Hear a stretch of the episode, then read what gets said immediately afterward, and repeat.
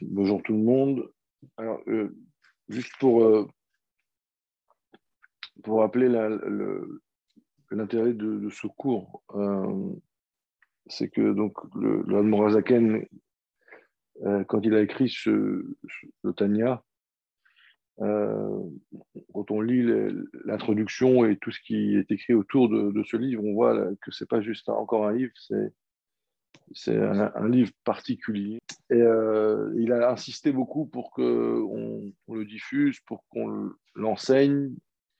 Euh, euh, voilà, donc il, y a. C'est pas, on va dire l'enseignement du Tanya, c'est pas comme un autre, c'est pas pareil que, que, l'enseignement d'autres livres. Voilà, en tout cas, moi, le peu que je connaisse, euh, j'avais vu une introduction qui ressemble à celle du Tania. Donc c'est pour ça que, Mendel et, toute l'équipe se, battent pour ce cours, et, évidemment moi aussi. Donc il y a un côté, il y a l'enseignement en, lui-même, et il y a, on va dire, un côté, euh, euh, on va dire, ça amène une bracha particulière ça, amène des forces particulières d'apprendre le Tania. Bon, Hachem, il y a plein de cours. Bon, voilà, encore un. On essaye de, faire le souhait du Amorazaken à notre tout, petit niveau. Euh, euh, moi, j'enseigne, il y en a qui enregistrent et il a qui. d'autres doivent diffuser euh, parce que, comme l'exemple du Anne qui disait que même si le diamant, vous connaissez l'histoire du diamant qui peut sauver la vie de l'enfant, qu'il faut broyer, et que si une goutte d'eau elle rentre dans la bouche de l'enfant qui était très malade, ça peut lui sauver la vie. C'est pareil. Il faut pas. Euh, il y a un devoir de diffuser Chassidut et en particulier Tania, parce qu'il suffit qu'une personne écoute un shiur et ça peut lui sauver la vie à différents niveaux.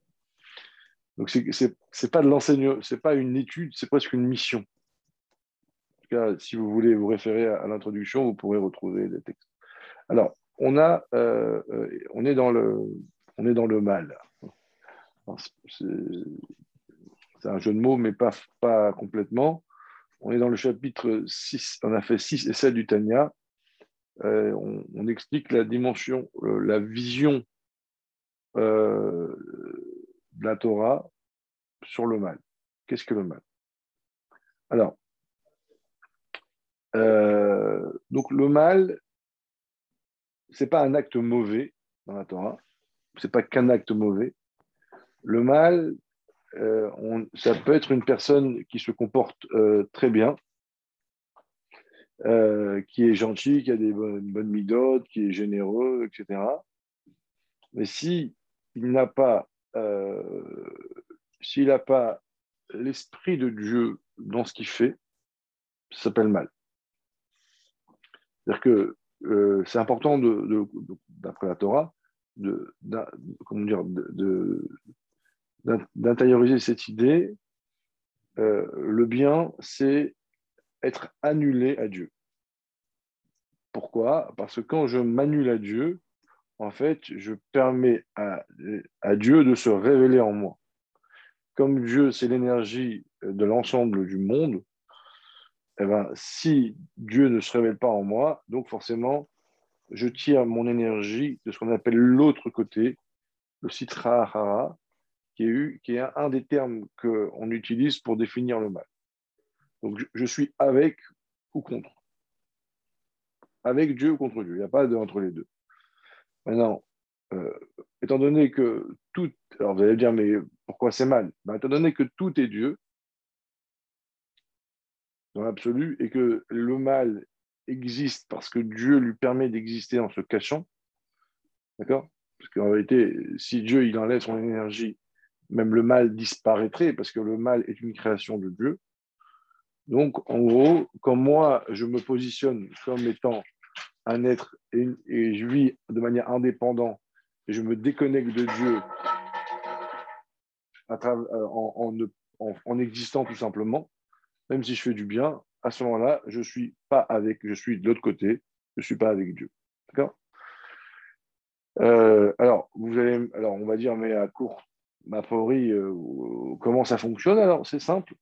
donc, en gros, bah, si je me on, voit par exemple une phrase qui dit toute, toute, discussion, tout désaccord, toute marloquette qui est le Shem Shamaim finira par se réaliser et toute, et euh, tout, marloquette qui n'est pas le Shem Shamaim finira par détruire les gens. On dit pareil par rapport à, à, les, aux amitiés. S'il y a une amitié qui est Shem Shamaim, elle tiendra, et de l'autre côté, elle, disparaîtra. Je le fais en, cours. Ça veut dire que euh, à court terme, on peut avoir l'impression que ça marche, même sans Dieu. Mais la Torah nous prédit que si on ne met pas Dieu dans, notre vie, il n'y a pas d'avenir. Alors, que veut dire mettre Dieu? Alors, on va voir que mettre Dieu, c'est par la parole et par la pensée, et donc, euh, je, profite euh, de, l'introduction pour, vous poser une question qu'on va voir. Quelle est l'importance de ma pensée? Est-ce que ma pensée, c'est une question qu'on va voir, est-ce que ma pensée a réellement un impact dans la vie Est-ce que vraiment, même au niveau de la lara, la parole et la pensée sont une réalité C'est une parenthèse. Alors, euh, alors, deuxième point qu'on a vu avant, euh, c'est on a divisé le monde en, gros en trois, trois catégories. Alors, il y a le niveau de, de, la doucha, de la sainteté. Ça, on n'en parle pas pour l'instant. Ça, c'est le niveau, on va dire 1. Ensuite, il y a le niveau 2 et le niveau 3. Le niveau 3, c'est ce qu'on appelle le mal absolu, les clipotes. Le niveau 2, c'est le mal mélangé qu'on appelle klipat noga. Donc là, nous, on parle du 3 et du 2. Alors le mot, le mot klipa, qui définit le mal, veut dire écorce. Le mot klipat noga, le niveau du mal 2, euh, c'est écorce lumineuse. Alors, euh, qu'est-ce que ça veut dire? Alors, pour revenir à ce qu'on a dit tout à l'heure, la lumière de Dieu, c'est en fait Dieu, c'est ce qui fait vivre tout. Maintenant, Dieu, pour créer le monde, il a créé, entre guillemets, le mal. C'est quoi le mal En fait, c'est pas quelque chose de mauvais, parce que tout est Dieu. Le mal dans la Torah, c'est une écorce. C'est un voile qui va cacher la lumière de Dieu et qui va permettre en fait l'existence du monde, l'existence du moi. Pourquoi ça s'appelle mal? Parce qu'en fait, comme Dieu se cache, donc c'est faux. C'est ça en fait le mal. Le mal, c'est le olam Après, ça dépend de, l'intensité et de ce qu'on en fait. Bon, mais ça, c'est des, longs développements, mais pour l'instant, on va être technique. Donc, la clipa, l'écorce, au niveau le plus bas, c'est quand l'écorce est totale. Donc, il n'y a aucune lumière de Dieu qui apparaît à travers cette écorce, cette chose. Hein, c'est une énergie qui est en mode écorce, qui est en mode voile. Donc, on ne voit rien, on ne voit pas du tout la source, on ne voit pas du tout Dieu. On a affaire qu'à l'objet qui est créé, mais sans du tout euh, voir à travers lui Dieu. Euh, donc, il y a des objets dans la matière qui sont créés par cette énergie qui est complètement obscure. C'est ce qu'on appelle le non cachère aussi bien dans le, dans le végétal, dans l'animal et dans l'humain. Euh, le minéral, on a dit que ça n'existe pas naturellement, c'est l'homme qui peut le. La clipat doga, la le niveau 2, euh, c'est des, des, des, des, créatures qui sont, on va dire, pas neutres, mais qui sont 95% de, de voilées, on va dire, ou je ne sais pas, 90%, je sais pas, je dis chiffre au hasard, et il y a un peu de lumière, il y a un peu de Dieu, il y a un peu du Créateur qui, euh, qui transperce. Ça s'appelle Klipat Noga. Et donc, on va avoir des objets qui sont euh, qui sont pas, pas cachés, qui sont pas sains, mais qui sont entre les deux, neutres. Tout, donc, tout, ce qui est permis. D'où le mot en hébreu éther. Le mot, le mot en hébreu, il y a ce qui est pas cacher, c'est assour, et il y a ce qui est permis, qui est moutard. Le mot assour vient du mot prisonnier. Parce qu'en vérité, comme l'écorce est très puissante, comme le mal est très fort, avec la définition du mal qu'on a donnée, donc l'objet est emprisonné, euh, on va dire, par les forces du mal, entre guillemets, parce que la lumière de Dieu ne peut pas, ne, rayonne pas. Par contre, dans ce qui est permis, d'accord, toute la nourriture qui est, entre guillemets, tout ce qui est cachère, c'est éther, c'est-à-dire c'est libre. C'est pas bien, c'est pas mauvais, c'est libre. C'est libre. On peut, on peut en faire, entre guillemets, ce qu'on veut. Voilà. Alors, juste pour, euh, pour vous montrer euh, que c'est assez précis, parmi les choses qui sont permises, d'accord Donc, euh, la viande cachère, tous les légumes qui sont cachères, l'eau, tous les minéraux cachères, etc. On a certains objets que la Torah nous demande de choisir pour faire des mitzvot.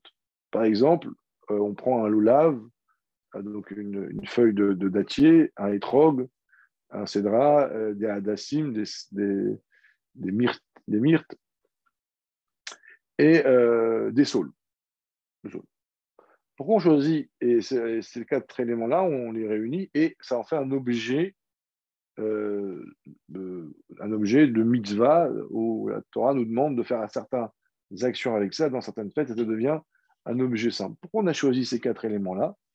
On dit parce que, c'est très intéressant, on nous dit parce que si on observe bien leur manière de pousser, on se rend compte qu'ils sont que dans les quatre, alors je ne vais pas détailler maintenant, dans les quatre, ces quatre espèces-là, il y a la notion d'unité. Le hétrog qui pousse toute l'année, le myrte qui pousse à 3-3-3, le, les c'est comme des bouquets. Donc il y a toujours cette notion d'unité. Et on dit le fait que dans cette matière, on, on voit dans leur, expression qu'il y a la notion d'unité, ça veut dire que la lumière divine qui a en eux, et même s'il s'appelle Klipat Noga, même si c'est dans, le niveau intermédiaire, il y a plus de lumière que de, que d'écorce, que de voile. Donc, c'est un objet qui est susceptible d'être utilisé, d'être choisi pour dévoiler Dieu plus facilement dans le monde. Voilà. Donc, donc il y a un réel, une réel impact entre l'énergie, l'écorce, et au, au niveau, euh, il y a une proportion entre l'écorce et la lumière qui va faire que un objet va être plus ou moins, on va dire, mal, mauvais. Donc mauvais, ça veut dire en gros perdu, ou prisonnier, ou, plus ou moins libéré, plus ou moins proche de la lumière de Dieu. voilà. Ça, c'est un petit peu l'introduction euh, de ce qu'on a vu un peu avant, et j'ai déjà un petit peu préparé le cours d'après. Alors, maintenant, ce qu'on va essayer, nous, d'aborder de, aujourd'hui, euh, c'est, euh, donc, comme je dis tout à l'heure, quelle est la force de la pensée, dans le bien, dans le mal? Comment je dois aborder le monde permis, le monde de la Kripat Noga, le monde de ce qui est ni interdit ni saint, la vie, comment je dois l'aborder? Et la dernière question, et c'est la vraie question, c'est euh, comment un homme qui se dit entre guillemets religieux, donc religieux, ça veut dire euh, un homme qui veut mettre du sens dans sa vie, doit aborder le monde matériel. Alors, c'est une question qui est millénaire, question que tout le monde s'est posée. Alors, vous avez ceux qui ne se prennent pas la tête et qui vivent leur vie, qui font, bon, qui suivent le mouvement, les moutons. Et vous avez des gens qui ont décidé euh, d'aller au bout du sens de la vie. Alors, donc, quand on est confronté à la vie matérielle, sachant qu'on a une âme, on a un Dieu, on est créé sur Terre, quel est le but? Donc, vous avez un pan de la société qui a choisi d'être des assets. Ça veut dire, on a dit, la matière nous dérange, moi je veux être religieux, donc je décide de, bah, de casser la matière, de briser le corps. Et donc il y a beaucoup de voilà, dans différentes religions, voilà, on a, ben, on a été au bout de l'idée. Je suis un homme, j'ai besoin de matériel, le matériel m'attire vers le bas, donc je brise.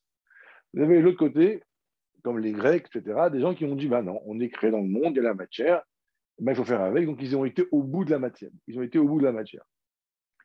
Nous, donc, donc on va voir le, quelle est l'approche de la Torah, en tout cas euh, l'approche de la Torah selon euh, la Kabbalah, la Chassidoute, comment répondre, on va dire, à cette, à cette, cette question existentielle, quel est mon rapport à la matière ah, Alors là, on va commencer dans le chapitre 7.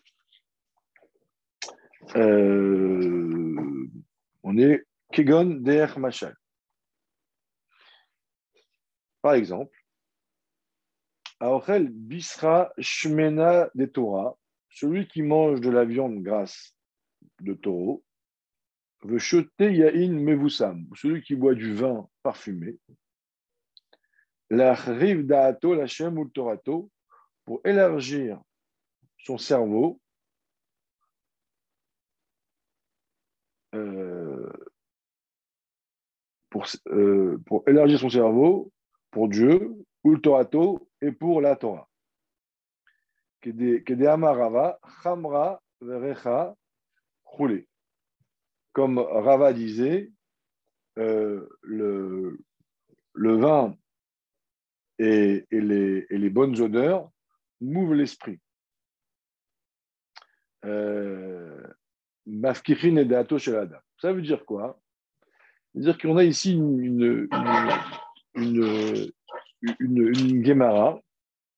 qui nous dit, alors je raconte un peu l'histoire, il y avait un Rav, euh, il arrive euh, à Yeshiva et son ami lui dit, Rav, Rav il dit à Rava, euh, ce matin, le cours que tu as fait n'était pas clair.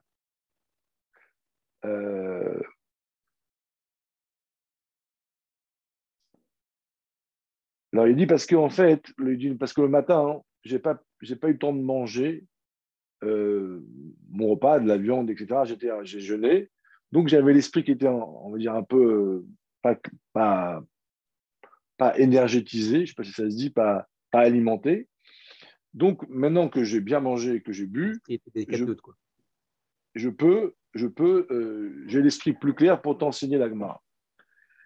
Euh, donc ici on a, on a un texte qui nous dit clairement, on parle de vin, de vin et de viande, donc des choses assez matérielles, ah, c'est du vin, quoi. C'est, c'est pas des, des mais c'est pas du de l'orge ou, ou comment aujourd'hui tous les trucs qu'on a de qualité. On parle de trucs assez russes et on dit que même ça, quand un homme il mange et il boit dans un certain esprit, parce que juste avant l'Almara, il dit que celui qui boit du vin, ça peut le rendre ou joyeux ou ça peut le rendre plus, plus grossier. ça dépend de l'esprit dans lequel on va manger et boire le vin à ce moment-là, cette matérialité, donc ces aliments qui sont neutres, tout d'un coup deviennent des outils pour permettre d'élever l'homme, et non seulement d'élever l'homme, lui permettre de se connecter plus fort à la spiritualité. Kedel Kayem, Mitzvat, Onek, Shabbat, Tov. Il prend un autre exemple, ou alors je vais bien manger et bien boire pour accomplir la mitzvah qui est écrite dans la Torah, que Shabbat, je dois euh, prendre du plaisir. Euh, donc on voit ici, euh, voilà, où on nous dit, on n'a pas de problème avec la matière. On n'a pas de problème avec le vin et, la viande, à condition que tu y mettes l'esprit.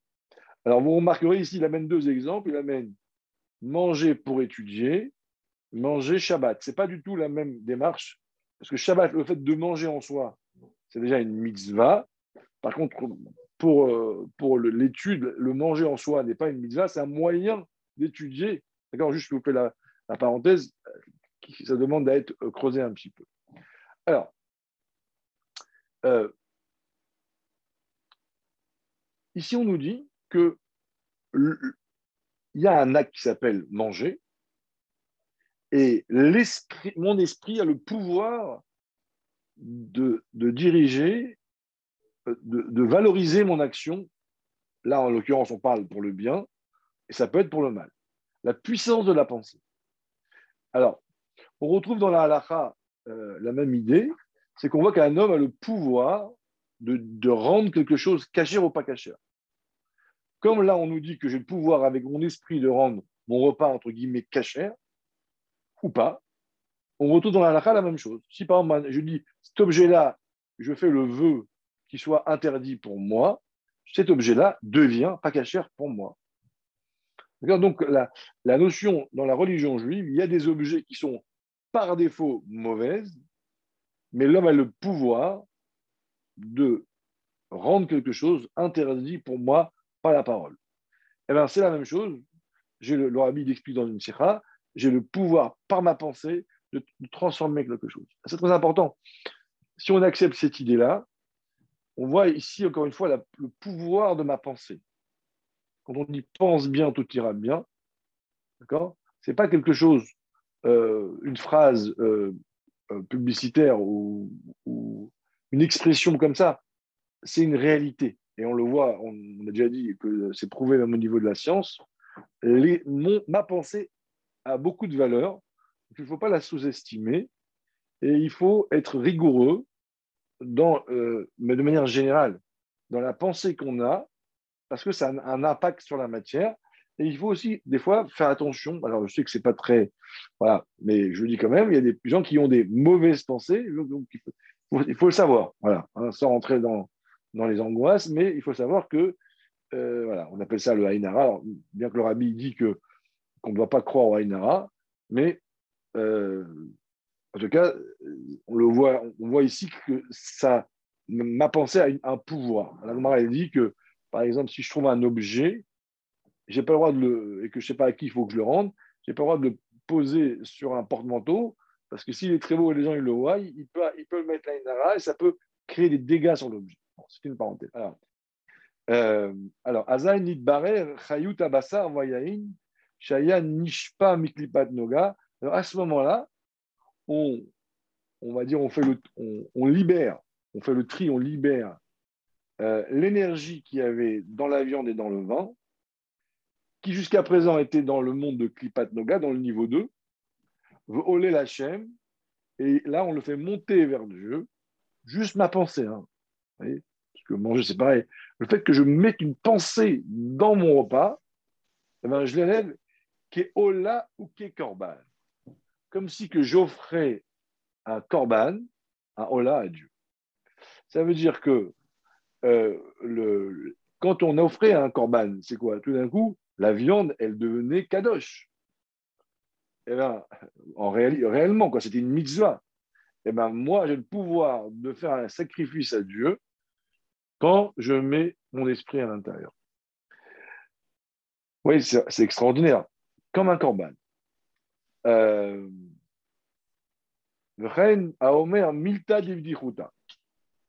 de même, quand on fait des blagues, alors des blagues, pas pendant la tfila, pas des blagues ironiques, malheureusement, des blagues voilà, raffinées au moment voulu, euh, le fakir ardeato, euh, pour. Alors pourquoi on fait les blagues? Deux choses. Pour ouvrir l'esprit, ou le sameach libo, et pour réjouir son cœur. Donc il y a deux choses. Je on fait des blagues, vous voyez, donc les blagues, pareil, c'est la limite, voyez, comme le vin et la viande. Il, prend des exemples, vous voyez, euh, on, il ne parle pas de philosophie ou de psychologie, il parle de blagues. Il dit même ça, euh, si c'est pour euh, donc, ouvrir l'esprit et réjouir. Alors, regardez bien, pourquoi il dit ces deux choses-là? Parce que on a besoin de deux choses pour étudier la Torah. On a besoin d'avoir l'esprit clair. Sinon, bah, sinon si quelqu'un il est, il est, malheureux ou triste, euh, euh, bah, en fait, euh, je je, bah, je suis pas suis pas à l'aise pour étudier. D'accord? Il dit, il dit en bas, Poel Ptichat Alev Amoar chez la Talmid chez le Kabbalah. D'accord? Niftar libam asimcha. Donc en vérité, la joie, elle, elle euh, je sais pas, j'ai pas le mot en français, mais ça permet de, mieux comprendre, de mieux accueillir, d'être heureux en fait. Non, pardon, pas d'être heureux. La joie euh, me rend plus affûté.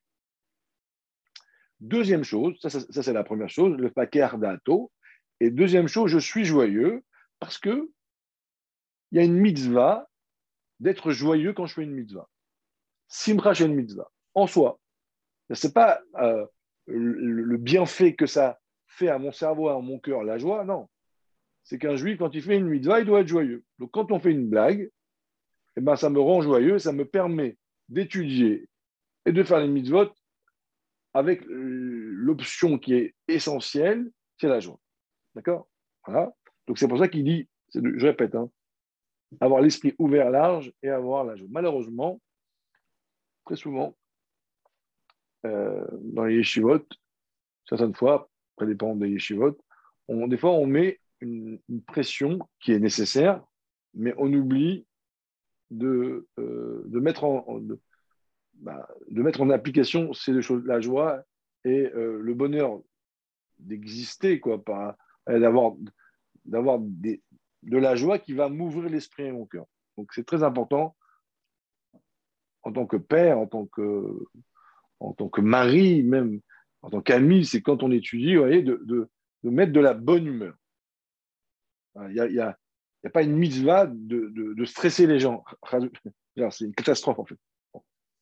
Alors, euh, et il dit après, euh, alors, euh, ouvrez l'esprit et rendre joyeux, l'Hachem, ou le Torato, va avodato, pour Dieu, pour sa Torah et pour servir Dieu.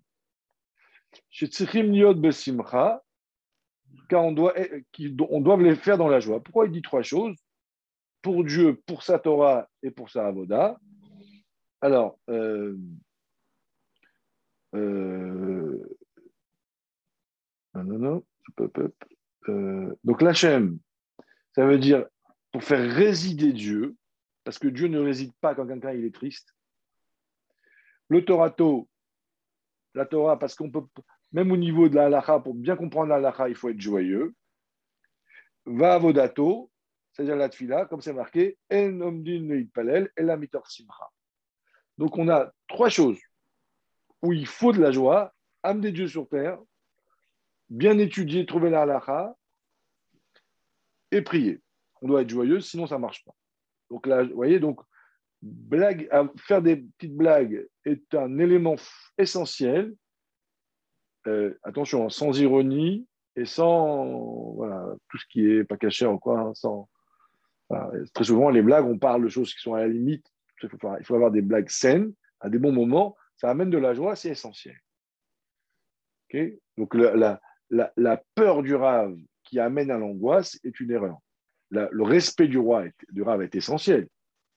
Mais on voit bien que souvent, avant un cours, on faisait, des blagues pour. Le Talmidav, Shamar Lifne Trila ou Batrin. Comme on voit que Rava, avant le cours, il faisait une blague, et les élèves riaient, après, il commence son cours. Alors, j'ai vu une, un du Rabbi il disait que maintenant, on fait attention à ça parce que très souvent, ça va, euh, ça, va ça pique les gens. C'est des blagues qui sont un peu. Euh, des fois, il y a un peu d'ironie, donc il faut faire attention. Bon, alors chacun. bon, alors je vois qu'aujourd'hui, dans les, dans les shows des, des sur Rabat sur Internet, ils commencent, il y en commencent par des blagues. Donc, je sais plus trop. Mais en tous les cas, voilà, le, une blague qui amène de la bonne humeur, euh, on, l'a décrit. Voilà. Alors, on continue. Donc, tout ce qu'on vient de dire ici, euh, ça permet euh, de comprendre une phrase. C'est marqué C'est marqué que toutes nos actions doivent être pour Dieu. Donc, ça, c'est je répète, Kol tout doit être pour Dieu. Donc ça, c'est la, c'est la phrase qui dérange, on va dire, qui dit, bon, ben alors, si je suis créé pour Dieu à 100%, donc je deviens un ascète. Pour moi, tout le matériel, tout le plaisir de l'humain, je m'en débarrasse et je fais tout ce que Dieu lui demande. Le Bachem Tov, il te dit non. Il te dit non, c'est pas ça, tu n'as pas compris.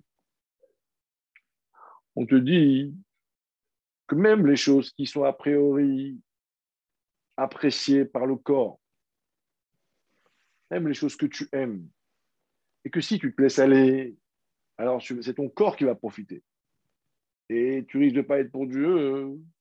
On te dit, ton travail, c'est quoi? C'est que tu aimes tellement Dieu que tu vas aller récupérer toutes les choses que tu aimes, une bonne glace, la viande, une blague, tout ça, et tu vas, le, tu vas mettre dedans l'esprit pour, aller vers Dieu. Voilà. Ça, c'est l'approche juive de la relation à la matière. C'est que, en fait, on est entre, entre, guillemets, on est entre les. C'est pas le mot, il n'est pas beau, mais on est entre les deux. C'est pas beau, hein, mais c'est pas ça le vrai mot. Je vais dans la matière avec un esprit kadosh, avec un esprit saint, et je vais utiliser la matière pour aller vers Dieu. C'est la fameuse phrase qu'on dit quand tu vois l'âne de ton ennemi s'effondrer, tu vas l'aider, ne l'abandonne pas. Alors, cette phrase-là, elle parle euh, d'une loi matérielle, hein, quand tu vois un, âne qui s'effondre. Mais le Balachem de dit quand tu vois ton âne, l'âne, c'est le corps, quand tu vois le corps, le corps aller vers la matière, tu dis tu ne vas pas détruire ton corps parce qu'il te dérange de t'épanouir dans ta spiritualité, mais au contraire, tu vas le dompter et tu vas utiliser la matière pour aller servir Dieu. Voilà. C'est très, c'est compliqué, c'est pas simple, on peut se mentir facilement, mais en tous les cas, c'est euh, la vision de la Torah sur, sur, la relation à la matière. On dit aussi qu'Edoshin il faut se, faut se réfréner aussi dans ce qui est permis. Oui, oui, bien sûr, bien sûr. Alors, alors le, le, déjà, la règle numéro un, c'est qu'on ne doit pas manger plus que. On doit, on doit arrêter de manger quand l'estomac n'est pas encore plein juste on applique déjà ça, c'est pas mal. Parce que avoir l'estomac rempli, c'est mauvais pour la santé. Il ne faut pas se mentir. Quand on dit euh, on doit raffiner ce qui est permis, il y a quand même, on va pas, on va pas se vautrer et dire voilà, on, y va. Deuxièmement, c'est vrai que en semaine, on, on, se méfie de soi puisque on ne sait pas si vraiment on est capable d'appliquer tout ce qu'on a dit. Donc, euh, on, va, on va manger ce qu'on nous donne. On ne va, pas aller chercher manger une glace ou, aller euh, dans une pizzeria très très bonne en disant je vais servir Dieu. Il y a un petit mensonge là-dedans. On n'est on n'est pas à la hauteur. Euh, mais par contre, si tu as à manger, tu, le rabbi dit aujourd'hui, itkafia, c'est-à-dire, on va dire se, se briser, c'est plus tellement notre niveau à nous. On va se briser pour ne pas regarder des images pas cachées. Shabbat, Shabbat, euh, là il y a une mitzvah de manger des bonnes choses, d'accord? Donc, a priori, le plaisir de manger Shabbat, il est, il est, il est bon, à condition qu'on pense que c'est je mange pour Shabbat. Voilà. Donc effectivement, je t'ai répondu oui par rapport au texte, mais par rapport à nous, mm. par rapport au niveau qu'on a nous, euh, comme, on, comme, on, sait très bien qu'on ne maîtrise pas vraiment tous nos sens. Voilà, en, quelques mots, c'est comme ça qu'on fonctionne. Voilà. Euh, après, vous avez euh, des grands sadikim qui Shabbat mangeaient du pain, du pain noir à la semaine, du pain blanc Shabbat, parce qu'ils disaient que c'est le fils du Admorazaken d'ailleurs. Alors on lui dit Mais comment tu manges du pain Shabbat? Il disait Mon père, il avait dit On ne doit pas être trop marmire sur les mitzvot qui sont liés à la matière. Parce que, tu vois, donc ça, ça veut dire qu'on. Euh, c'est pas simple de, prendre de maîtriser euh, sa relation à, l'objet. D'accord? Mais il y a, on va dire, une théorie, et après, il y a l'homme. Où tu en es dans cette théorie-là? Donc aujourd'hui, on n'a pas la force de se priver, d'accord? Mais d'un autre côté, il ne faut pas aller trop loin dans, dans, dans, dans la, la, matérialité. Alors, c'est un, gros sujet, hein, je, suis d'accord. A... Mais là, je vais revenir sur ce que le Tania nous dit. Pour un homme qui se maîtrise, d'accord Voilà le lien entre cet homme qui se maîtrise et la réalité de la vie. Le problème qu'on a, nous, Mendel, c'est que nous, en fait, ben, euh, je ne sais pas si on est capable réellement de ne pas se mentir dans notre relation à la matière. Alors, hum. ok. Euh, alors, maintenant, comment je fais? Après, chacun, chacun son niveau, hein, euh, il y a de tout. Euh. Comment je fais pour, pour pouvoir réussir cette, ce, ce, domptage, je ne sais pas si c'est en français, de la matière Comment je fais pour aller dans le monde de la Klipat Nanga, dans le monde niveau 2, qui est permis, mais qui n'est pas sain, mais qui n'est pas non plus euh, interdit, comment je fais pour aller là-bas, me confronter à cette matière, à ce bon steak et ce vin, et les ramener là-haut? Alors, c'est marqué qu'on a besoin d'une introduction. C'est quoi cette introduction? C'est la tfila. C'est que le matin, si je fais ma tfila et que je médite à Dieu et que je réalise que, que Dieu crée le monde à chaque instant et que le monde sait Dieu à chaque instant et que je le visualise, ce qui est le but de la tfila. Donc, euh, si je, je, médite et je visualise tout ça, alors, euh, à ce moment-là, quand je vais dans ma journée, quand je vais, euh, je suis dans la vie bah, normale, il me reste ce souvenir de ma méditation, d'accord? Et j'ai la force de raffiner la matière. Par contre, si je n'ai pas la tefila le matin, d'ailleurs, on voit bien qu'on n'a pas le droit de, manger ou de boire euh, avant, avant de faire les brachot. D'accord? Avant de faire modéani, parce qu'à ce moment-là, si je n'ai pas fait les brachot, je n'ai pas la force de raffiner la matière. D'accord? Donc, voilà, la condition, la condition sine qua non pour espérer réussir ce combat, c'est une bonne fila, c'est une bonne méditation. Alors, je précise, méditation. C'est-à-dire que ce qui nous manque aujourd'hui beaucoup, c'est de savoir se concentrer dans la tuile le matin, la prière du matin, ne serait-ce que deux, trois minutes, de réussir à, à réaliser qu'il y a Dieu, Dieu qui crée, Dieu, euh, Dieu qui crée et, qui, et, que tout est Dieu en fait. Mais pas, pas se le dire, se ressentir. C'est ça le but de la tuya. La tuya, c'est de monter vers Dieu. C'est d'avoir ce goût-là, comment dire, c'est comme si on voyageait vous voyez, dans la méditation, dans, dans l'imaginaire, dans et de ressentir la place de Dieu, ou plutôt ma place dans le monde de Dieu. Comment je suis tout petit. Même ça, même si ça, l'espace d'une minute, j'arrive à, visualiser ça, quand je reviens, tout d'un coup, on relativise énormément. Et quand je vais manger quoi que ce soit, je vais avoir cette force d'avoir un peu de recul et de dire c'est pour Dieu. Et là, j'arrive à faire ce travail-là de raffinement. Voilà, messieurs, dames, euh, le cours est terminé. Je ne sais pas si vous avez des questions. Non, tout va bien Bon, alors, euh, euh, bon, bon, fin de, de, jeûne. Et si je veux, à la semaine prochaine. Merci, super.